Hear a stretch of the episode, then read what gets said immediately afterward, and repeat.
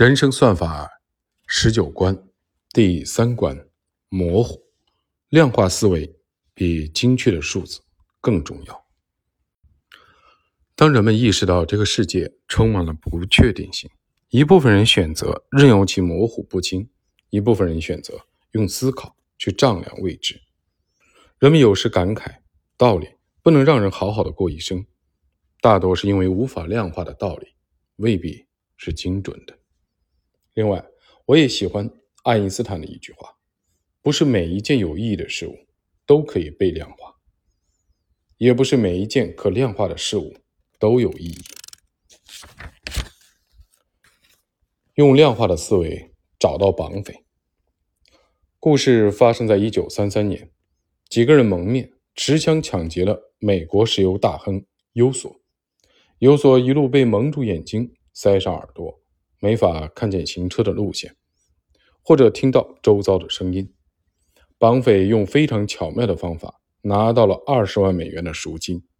经过长途的跋涉，躲到一个偏僻的地方。他们神不知鬼不觉，没有给警方留下任何痕迹。如此看来，这桩绑架的犯罪分子的行动堪称完美。但到最后，绑匪还是被抓住。怪就怪绑匪。绑错了人，他们绑架的是一位量化思维的高手。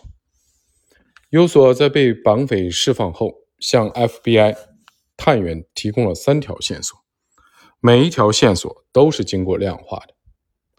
第一，被绑架一个多小时以后，他们经过两个小的油田，或者两个大油田的边缘。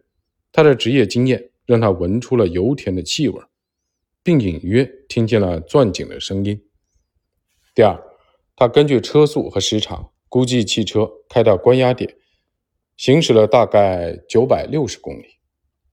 第三，他听见被关押地上的上空每天有两次飞机的降落，他估算航班间隔的时间，推测这两个航班降落的具体时间分别是早上九点四十五和下午五点四十五。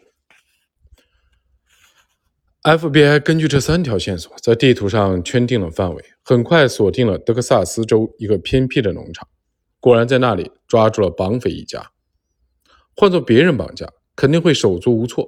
优索却一路上在脑子里掐秒数数。虽说他做的这些计算并不复杂，但他们叠加在一起，却实现了堪称传奇的效果。什么是量化思维？简单来说，量化思维就是用数字来解决问题。在刚才说的那起绑架案中，主人公就是用量化的思维记录并估算了所有相关的数字，从而提供了非常有价值的线索。《黑天鹅：如何应对不可知的未来》一书的作者纳西布·塔勒布说：“数字不只是数字游戏，更是一种思考的方式。”塔勒布自己就曾用一个数学的概念帮助读者更好地理解金融风险。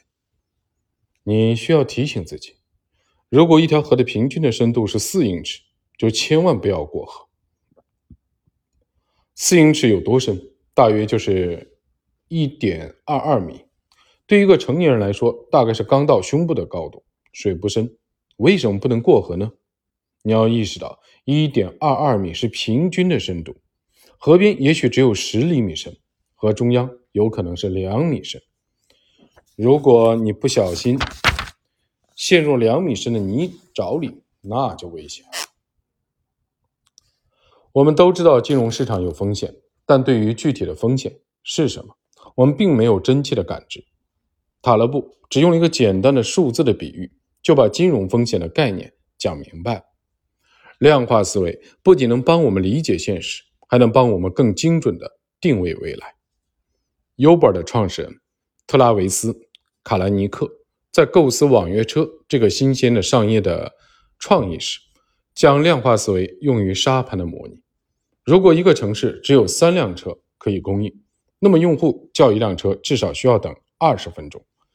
但如果有二十辆车可以供应，那么用户等待的时间会缩短，会吸引更多的人使用这个工具。司机的收入也会相应的增加。通过量化思维，卡莱尼克估算出网约车的规模的效益能够发挥的作用，从而明确了自己的商业模式。可以看到，上述几个采用量化思维的案例，仅仅用到了加减乘除，并没有刻意的追求精确的计算结果。应用信息经济学创始人道格拉斯·哈伯德在《数据化决策》一书中引述了量化思维的关键之处：量化的概念是减少不确定性。没有必要完全消除不确定性。怎么理解这句话？其实就是范围比精准更重要。量化是初步的圈定范围，但并不要求一步就实现绝对的精准。前文提及的绑架案，主人公的量化的数据未必精准，可能有油田，大约开了多久，都不是确切的数据，但它们叠加在一起。一步步的确定了范围，就能帮助 FBI 找到相应的位置。精确的数据并不重要，真正重要的是什么呢？哈伯德认为，量化的方法就隐藏在量化的目标中。确定真正要量化什么，是几乎所有的科学研究的起点。也就是说，最重要的是搞清楚要量化什么。若能弄明白自己需要量化的指标。该怎么量化，就会成为一件水到渠成的事情。如此看来，量化思维的关键在于找到应该量化的指标，这其实也是解决问题的突破口。掌握了量化思维的关键，某种程度上，你就解锁了解决问题的能力，能化解生活中一些看似无解的问题。比如，应聘者在硅谷面试的时候，很容易遇到一类问题：西雅图有多少个加油站？北京？有多少家星巴克？你可能会疑惑，没有参考数据，我怎么知道答案呢？事实上，这些看起来回答不了的面试题，就是要考察一个人用量化思维一步步找到真相的能力。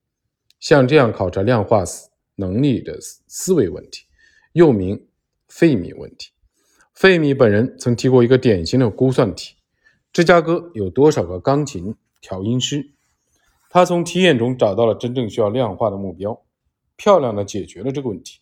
具体来说，费米提出了以下几个假设：大约有九百万人生活在芝加哥，在芝加哥平均每个家庭有两人，在大约每二十个家庭中就一个家庭需要定期给钢琴调音，钢琴每年需要调音一次。每个调音师大约需要两小时调音。包括路上的时间，每个调音师每天工作八个小时，一周五天，一年五十周。上面这些数字都是估算的，都很不精准。但通过这些量化的指标，我们可以得到芝加哥每年有二十二点五万架钢琴需要调音。结合每位调音师的工作时间，可以估算出当地一共需要两百二十五名调音师。实际上，芝加哥有两百九十名。钢琴调音师，这和上述估算的数值非常接近。硅谷的高科技公司之所以喜欢出这一类的面试题，是因为他们想测试应聘者在没有任何线索的情况下，是否能够找到解决问题的思路和方法。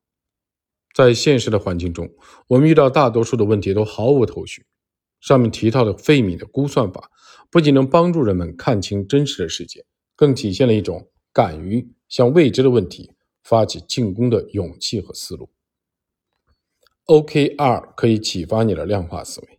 我们可以借鉴当下非常热门的管理理念 OKR 来应用量化思维，解决生活中的问题。OKR 是一种量化思维工具。O 是英文单词 Objectives，目标的缩写。KR 是 Key K E Y Result，关键成果的英文缩写。OKR 就是目标与关键成果法。我英语不太好啊，你们见谅见谅。一九七九年底，OKR 诞生于英特尔公司。当时，英特尔的微处理器八零八六正逐渐的被摩托罗拉新产品六八零零零零取代，公司陷入巨大的困境。由于技术的迭代，电子行业的改朝换代本来就是常事儿，但英特尔却在产品没有创新的基础上。用一场名为“粉碎行动”的营销战役扭转了局势。英特尔之所以可以用一手烂牌打赢强大的对手，是因为它采用了 OKR 这个秘密的武器来指导粉碎行动。此次之后，OKR 成为英特尔的管理的核心工具，并经由谷歌的传播，被全世界的公司学习。为什么说 OKR 是一种量化思维工具呢？因为使用这项工具的核心是完成以下两个动作：第一，设立正确的目标，也就是明确什么样的指标要量化；第二，设计关键的结果，也就是拆分需要做的动作。这个结果必须可以明确的量化。当时的英特尔 CEO 格鲁夫解释了 OKR 为什么会达到这样的效果，最终的结果是显而易见的。根本不需要争论，是或否，就是这么简单。使用 OKR 就相当于把模糊的管理的问题变成了计算机语言的零或者一。我们从格鲁夫的理解中可以验证，OKR 就是确立目标，明确你要量化的目标是什么，并把整个的执行的过程也量化。这样的话，最后的考核也是可量化、清晰可见的。这就是思维量化的一种体现。我们在工作和生活里，其实都可以运用 OKR 这套方法和理念，比如健身、学习等，都能设立明确的 OKR。核心就是要回答以下几个问题：你的目标是什么？实现这个目标最核心的衡量的指标是什么？你应该用哪些可量化、可以检验的动作来完成它？让你心中有数的量化思维，并不是你要做的复杂精准的计算。而是用量化的方式，一点点增加现实世界的分辨率，逼近你的答案。OKR 就是一个简便、能够借鉴的思维量化的工具。复盘时刻一：万物皆数，可以从两个角度来理解：一是万物皆数字，二是万物源自比特。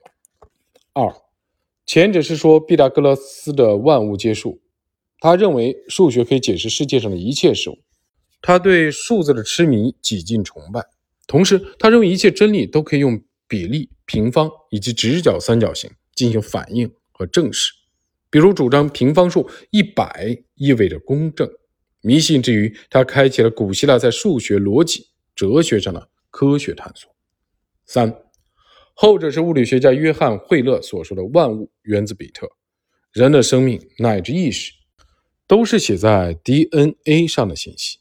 而信息的基本的单位就是比特。量化的思维是科学思维的基础。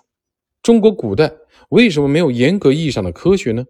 以天文为例，北宋人沈括建设了一个巨大的观测台，测量行星长达五年，采集了大量的数据。然而，他并没有用这些数据计算数学的规律和行星的轨迹，而是用它来解释星象，帮皇帝占卜。尽管西汉的已有《周髀算经》和《九章算术》，南朝祖冲之对圆周率的估算领先了世界一千多年，但是仅限于实用性的计算，而忽视了公理化建设和理论的推导。数据已经成为当下和未来的石油。看一下全球前十大公司，大多是基于数字的公司。A、B、C 等于人工智能加大数据加云计算。是当前最受关注的技术。六，再说商业，什么叫商业模式？就是算得过来别人算不过来的账。商业的本质就是算账，那些算不过来账的生意早晚会垮掉。